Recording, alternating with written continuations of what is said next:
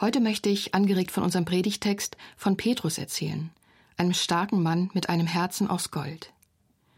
Petrus, der immer mit dem Kopf durch die Wand will, der sein Herz auf der Zunge trägt. Petrus, der Feigling. Petrus, der Versager. Petrus, der Verräter. Petrus, einer der ersten Zeugen der Auferstehung. Von Petrus möchte ich erzählen, dem Freund von Jesus. Petrus, der seinen Herrn von Herzen lieb hat. Ich möchte Sie mit hineinnehmen in die Umstände, die zu diesem intensiven Gespräch zwischen Jesus und Petrus am See Genezareth geführt haben. Und danach will ich mit Ihnen fragen, was dieses Gespräch für uns bedeutet. Lassen Sie sich entführen in das Land Jesu vor fast 2000 Jahren, nachdem der Auferstandene seinen Freunden in Jerusalem begegnet war. Nach dem Ende des Passafestes brechen die Jünger von Jerusalem gemeinsam nach Galiläa auf. Sie gehen in eine ungewisse Zukunft. Jesus hatte ihnen zwar versprochen, sie in Galiläa wiederzusehen, doch trotz aller Freude holt sie die Realität ein. Sie müssen von irgendetwas leben. Einige sind dafür, wieder in die alten Berufe zurückzukehren.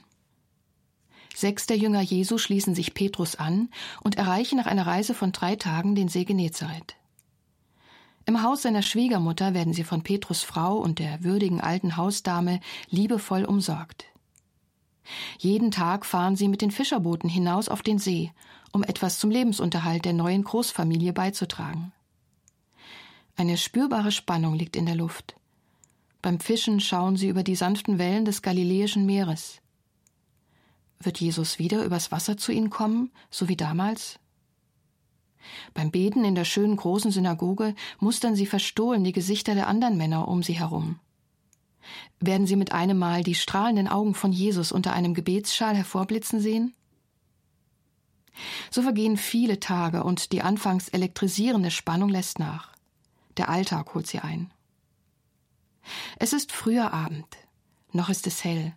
Die untergehende Sonne taucht die Hügel und den See in rosafarbenes, weiches Licht. Petrus macht mit seinem Bruder Andreas das Boot ihrer Familie bereit. Er vergewissert sich, dass kein noch so kleines Leck vorhanden ist. Der See kann gerade nachts unberechenbar werden und der starke Wind die Wellen wie ein wildes Tier gefährlich aufbäumen. Petrus prüft die Netze und bessert sie aus, wo sie gerissen sind. Auch Jakobus und Johannes bereiten das Boot ihres Vaters Zebedäus zum Ausfahren vor. Nathanael füllt das Öl in den Laternen an den Booten nach. Er wird heute zum ersten Mal beim Fischen dabei sein. Er hat noch keine Erfahrung. Sein Heimatdorf Kana ist weit weg vom See Genezareth. Als es dunkel geworden ist, fahren sie zu siebt mit zwei Booten hinaus. Die Laternen am Bug sollen mit ihrem Licht die Fische an die Oberfläche locken. In dieser Jahreszeit wimmelt es im See Genezareth von galiläischen Barschen. Von Kapernaum fahren sie am Westufer des Sees hinunter zum Siebenquell. Hier mündet warmes Quellwasser in eine natürliche Bucht ein. Die Fische lieben das milde, nährstoffreiche Wasser. Doch in dieser Nacht haben sie kein Glück. Kein Fisch will sich in ihrer Netzanlage verfangen, die mit Gewichten beschwert senkrecht im Wasser hängt. Nach vielen Stunden harter Arbeit sind sie erschöpft, müde, hungrig und enttäuscht. In den frühen Morgenstunden hören sie plötzlich eine kräftige, tiefe Stimme rufen Kinder, habt ihr nichts Essbares? Thomas sucht das nur hundert Meter entfernte Ufer mit seinen Blicken ab. Er kann die Person nicht deutlich erkennen. Noch einer, der hungrig ist, denkt er sich und ruft zurück Nein. Die Antwort vom Ufer ist unerwartet. Werft das Netz dort auf der rechten Seite des Bootes aus, dann werdet ihr etwas finden. Was will dieser Mensch von uns? Weiß er etwas, was wir nicht wissen? Oder will er sich über uns lustig machen?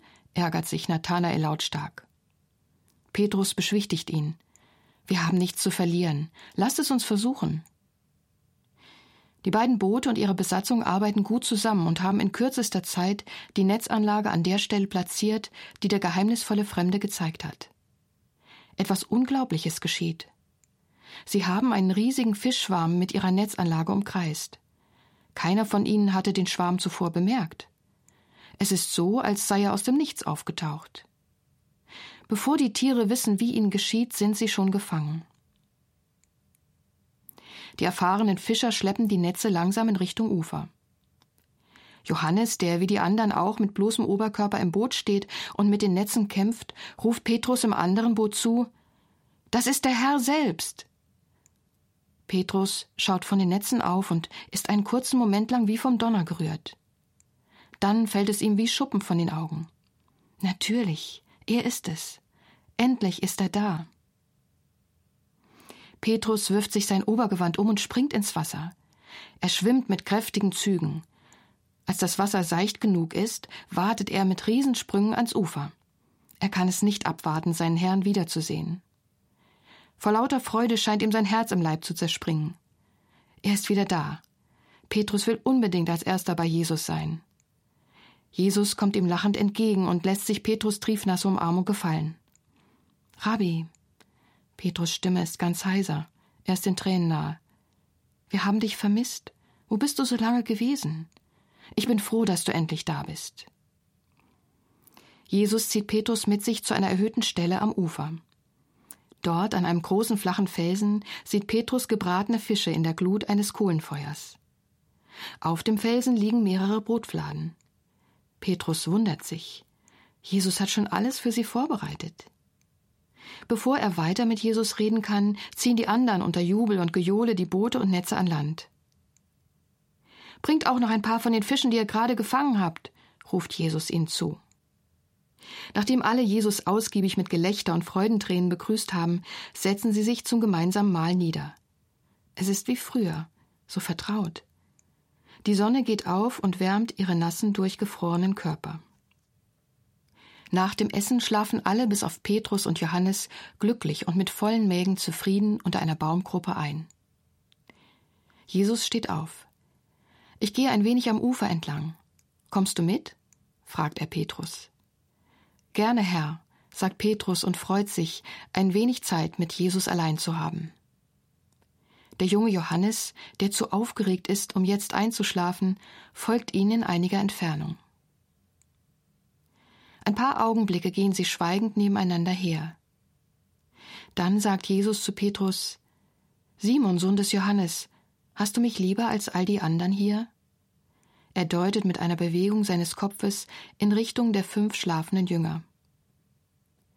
Petrus antwortet ihm ohne zu zögern Ja, Herr, du weißt doch, dass ich dein Freund bin. Dann übernimm die Verantwortung für meine kleinen Schafe, sagt Jesus zu Petrus. In seiner Stimme liegt eine große Dringlichkeit. Nach einer Weile fragt Jesus noch einmal Simon, Sohn von Johannes, hast du mich lieb? Wieder antwortet Petrus ohne Umschweife Ja, Herr, du weißt doch, dass ich dein Freund bin. Jesus schaut Petrus an und sagt Dann sorge dafür, dass meine Schafe Nahrung finden. Allmählich beginnt Petrus sich zu wundern. Als Jesus ihn schließlich noch einmal fragt, Simon, Sohn des Johannes, bist du mein Freund? geht es Petrus wie ein Stich durchs Herz. Beunruhigende Gedanken schießen ihm durch den Kopf. Wieso sollte Jesus ihm auch glauben, selbst wenn er seine Liebe noch so oft beteuert? Schon einmal hat er Jesus verraten, obwohl er immer von seiner eigenen Treue und Standfestigkeit überzeugt gewesen war. Kein Wunder, dass Jesus ihm nicht mehr vertrauen kann. Petrus beginnt sich zu schämen. Er wird traurig. Wird Jesus ihm jemals wieder etwas anvertrauen können? Mit hängendem Kopf und Tränen in den Augen sagt er zu seinem Freund und Meister Herr, alles liegt doch offen vor dir. Du weißt, dass ich dein Freund bin. Jesus bleibt stehen. Er nimmt Petrus bei den Schultern und schaut ihm ins Gesicht. Petrus blickt auf und sieht, wie ein Lächeln den Mund von Jesus umspielt. In seinen Augen sieht er nichts als Liebe. Da ist keine Enttäuschung, kein Ärger. Der Blick von Jesus ist ermutigend. Ein Stein fällt Petrus vom Herzen. Sorge für meine Schafe, sagt Jesus zum dritten Mal. Er dreht sich zum Ufer. Seine Hand liegt wie zur Stärkung auf Petrus Rücken. Sie schauen über das Wasser. Es ist glatt wie ein Spiegel. Weit im Norden erhebt sich der Berg Hermon majestätisch über dem See. Seine schneebedeckte Spitze funkelt im Licht der Morgensonne. Noch nie hat Petrus den Berg so klar gesehen. Eine große Ruhe und Frieden ergreifen von ihm Besitz. Er will der Fels sein, auf dem Jesus seine Gemeinde bauen kann. Petrus hat Jesus dreimal verleugnet. Jesus gibt ihm die Gelegenheit, ihm dreimal seine Liebe zu erklären. Hier geschieht ein Stück Heilung. Petrus darf sich wieder ganz neu zu Jesus bekennen. Doch Petrus ist verwirrt. Zweifelt Jesus an seiner Aufrichtigkeit? Trägt er ihm doch etwas nach? Nein, Jesus kennt Petrus nur zu gut. Vom ersten Moment an, als er Petrus am See Genezareth traf, wusste er, welches Potenzial in diesem Menschen steckt. Und er hat sich keinen Illusionen über die Schwächen und dunklen Seiten von Petrus hingegeben. Jesus nagelt Petrus nicht auf die Vergangenheit fest. Petrus hat seinen furchtbaren Fehltritt bereut, wieder und wieder. Jetzt ist es an der Zeit, nach vorne zu schauen. Jesus hat Petrus längst vergeben. Er will neu mit ihm anfangen. Für Jesus ist nur eines wichtig. Wie sieht es mit dem Herz von Petrus aus? Schlägt es für ihn? Möchte auch Petrus einen neuen Anfang mit ihm wagen? Hast du mich lieb? Das ist keine prüfende, beengende Frage, sondern eine Chance, die Petrus in die Freiheit führt und ihm einen neuen Anfang ermöglicht. Ja, Herr, du weißt doch, dass ich dein Freund bin. Dann sorge dafür, dass meine Schafe Nahrung finden. Mit diesen Worten gibt Jesus Petrus eine neue Berufung. Eigentlich ist es ja die alte. Petrus hatte sie nur zwischenzeitlich aus den Augen verloren. Jesus weist Petrus in die gemeinsame Zukunft. Ich habe einen Auftrag für dich, erinnerst du dich noch?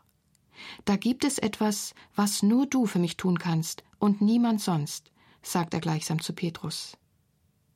Der Horizont ist weit, die Zukunft ist offen.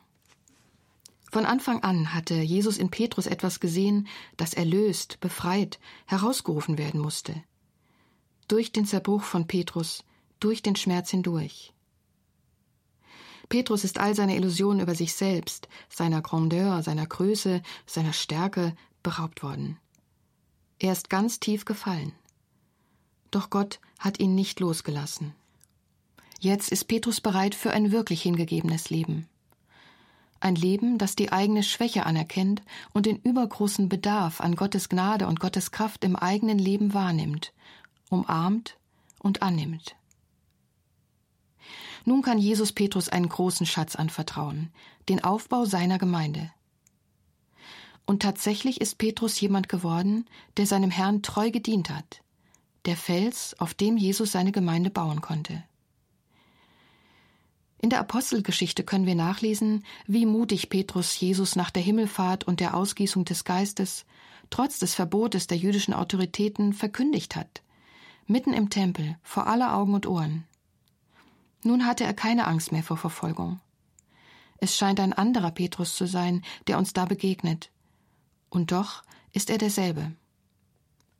Gottes Geist hatte ihm neue Autorität geschenkt, Menschen zu heilen und sogar die jüngeren Tabitha vom Tod aufzuerwecken. Der römische Hauptmann Cornelius kam durch ihn zum Glauben. Petrus wirkte in Antiochia in Kleinasien, wie uns die Bibel erzählt. Und die christliche Tradition berichtet, dass er dort, in der Mission, mehrere Jahre als oberster Hirte, als Bischof zubrachte. Wieder nach Jerusalem zurückgekehrt, wurde er von Herodes Agrippa während der ersten Verfolgung der Christen in Jerusalem ins Gefängnis geworfen, doch von einem Engel befreit. Daraufhin stattet er einigen im Haus der Mutter des Evangelisten Markus versammelten Christen einen Besuch ab und weist sie an, dem Bruder von Jesus, Jakobus, von den Ereignissen zu erzählen. Mit ihm zusammen hatte Petrus die Jerusalemer Gemeinde geführt. Dann hören wir in den Evangelien zum letzten Mal von ihm. Er erzählte ihnen, wie ihn der Herr aus dem Gefängnis geführt hatte, und sprach Verkündigt dies dem Jakobus und den Brüdern. Dann ging er hinaus und zog an einen anderen Ort. Wo dieser andere Ort ist, bleibt im Unklaren. Einige wenige Andeutungen in der Bibel, auch in unserem heutigen Predigtext, weisen darauf hin, dass Petrus den Märtyrertod starb. Vermutlich ist er nach Rom gegangen, vielleicht sogar mit seiner Frau, die ihn offenbar des Öfteren begleitete. Dort hat er die Gemeinde, der christlichen Tradition nach zusammen mit Paulus, aufgebaut. Von dem gewaltsamen Ende des Petrus in Rom berichten die Petrusakten vom Ende des zweiten Jahrhunderts. Petrus gerät aufgrund einer Predigt in einen Konflikt mit dem Kaiserhaus. Er flieht aus Rom, begegnet dabei am Stadttor dem Auferstandenen und fragt ihn Quo vadis, Domine? Wohin gehst du, Herr? Als Christus antwortete, er gehe nach Rom, um sich noch einmal kreuzigen zu lassen, beschloss Petrus, mit ihm zu gehen und dieses Schicksal zu teilen. Gleich danach sah er den Auferstandenen in den Wolken entschwinden. Petrus wurde dann der Tradition nach im Zirkus des Nero, an der Stelle, wo heute der Petersdom steht, ans Kreuz geschlagen. Nach seinem eigenen Willen mit dem Kopf nach unten, da er nicht würdig sei, denselben Tod wie Jesus zu sterben. Petrus hat nicht nur zu Lebzeiten nach der Auferstehung Jesu die Gemeinde maßgeblich mitgebaut sondern ist auch während fast 2000 Jahren Kirchengeschichte eine große Inspiration und ein großes Glaubensvorbild geworden, an dem sich viele noch heute orientieren.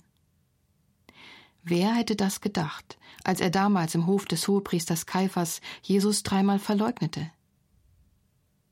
Was können wir nun für uns von der erstaunlichen Entwicklung des Petrus und von der Freundschaft zwischen Jesus und Petrus lernen? Zum einen, Jesus will uns nicht auf die Schuld der Vergangenheit festnageln. Er gibt sich keinen Illusionen über unsere Schwächen und dunklen Seiten hin. Auch wir sind, was unsere Beziehung zu Gott betrifft, mitunter Verräter. Wahrscheinlich hat jeder von uns schon mal, wenn es darauf ankam, den Mund gehalten und es nicht für Gott oder das Reich Gottes auf dieser Erde oder für einen Lebensstil eingetreten, der Gott Freude macht. Weil wir Angst hatten, entdeckt zu werden. Entdeckt als vermeintliche Fanatiker, Fundamentalisten, Irre, Gutgläubige oder im besten Fall einfach als Leute, die recht seltsame und altmodische Ansichten haben. Ich muss gestehen, ich persönlich habe mich früher manchmal für meinen Glauben geschämt. Das schien so gar nicht zu dem zu passen, was die Leute um mich herum lebten. Aber ich wollte doch dazugehören. Heute schäme ich mich schon längst nicht mehr für meinen Glauben oder für Gott. Dazu habe ich viele, zu wertvolle Erfahrungen mit ihm gemacht, und ich weiß, wie viele Menschen weltweit Christus nachfolgen, auch wenn man das hier in Deutschland gar nicht glauben mag. Und dennoch halte ich manchmal meinen Mund, wenn ich eigentlich weiß, jetzt könnte, jetzt müsste ich etwas sagen. Weil ich keine Lust auf Komplikationen habe, auf schwierige Diskussionen, auf Unverständnis. Aber was ist das schon im Vergleich zu den Nachteilen ganz anderer, viel existenziellerer Art, die viele Christen, unsere geistlichen Geschwister, zum Beispiel in Nigeria, im Sudan, im Irak oder an anderen Orten, erleiden müssen. Wie Petrus habe ich oft eine große Klappe, wenn es sicher ist. Aber wenn es drauf ankommt, in einer schwierigen Situation, dann ist mitunter nichts dahinter. Auch ich bin immer wieder ein Verräter, ein Feigling, ein Versager, wenn es um das Eintreten für Gottes Reich auf dieser Welt geht wie Petrus. Doch wenn wir von Herzen bereuen, wenn wir uns unserer Schwachheit bewusst werden, können wir wie Petrus die Erfahrung machen, Gottes Geduld mit uns ist nicht am Ende.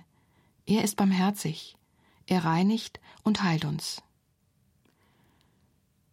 Jesus fragt uns danach, wie es um uns und ihn steht. Er fragt nach unserem Herz. Der Gedanke daran, wie sehr Petrus Jesus geliebt haben muss, lässt mich nicht los. Ich möchte Jesus auch so lieben können, mit all meiner Kraft. Ich möchte so stürmisch, so rückhaltlos wie Petrus auf Jesus zulaufen und mich an ihn verlieren. Ich möchte zu Jesus kommen, wie ich bin, mag mein Leben noch so wirr und unschön sein. Jesus möchte nur eines von mir, dass ich ihm ehrlich mein Herz entgegenhalte und zulasse, dass ich es an ihn verliere. Er möchte mein Herz, nicht mehr und nicht weniger. Das Erste, was Jesus Petrus fragt, als sie sich treffen, ist nicht etwa Warum hast du mich verraten? oder Was hast du Schlimmes getan? Nein, er fragt Liebst du mich? Warum hat er das Gespräch mit Petrus gerade so begonnen? Gab es für Jesus nichts Wichtigeres zu fragen? Nein, alles andere ist unwichtig. Jesus möchte nur eines wissen, damals von Petrus und heute von mir und von uns. Wie stehst du zu mir? Wem gehört dein Herz? Bin ich deine größte Liebe? Ja, Herr, du weißt, dass ich dich lieb habe.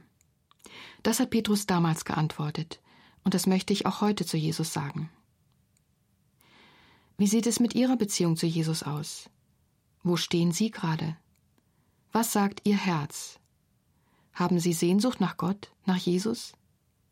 Wünschen Sie sich, ihn von Herzen lieben zu können? Dann bitten Sie ihn darum. Jesus gibt uns einen Auftrag, eine Berufung, Zukunft und Hoffnung.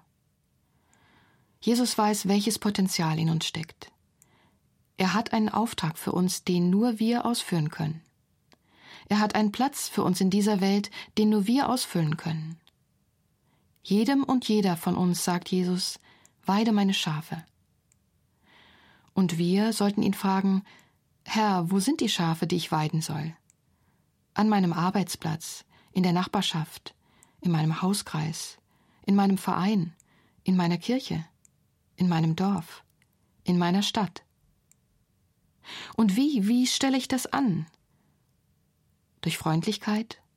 Durch praktische Hilfe? Dadurch, dass ich Gutes tue?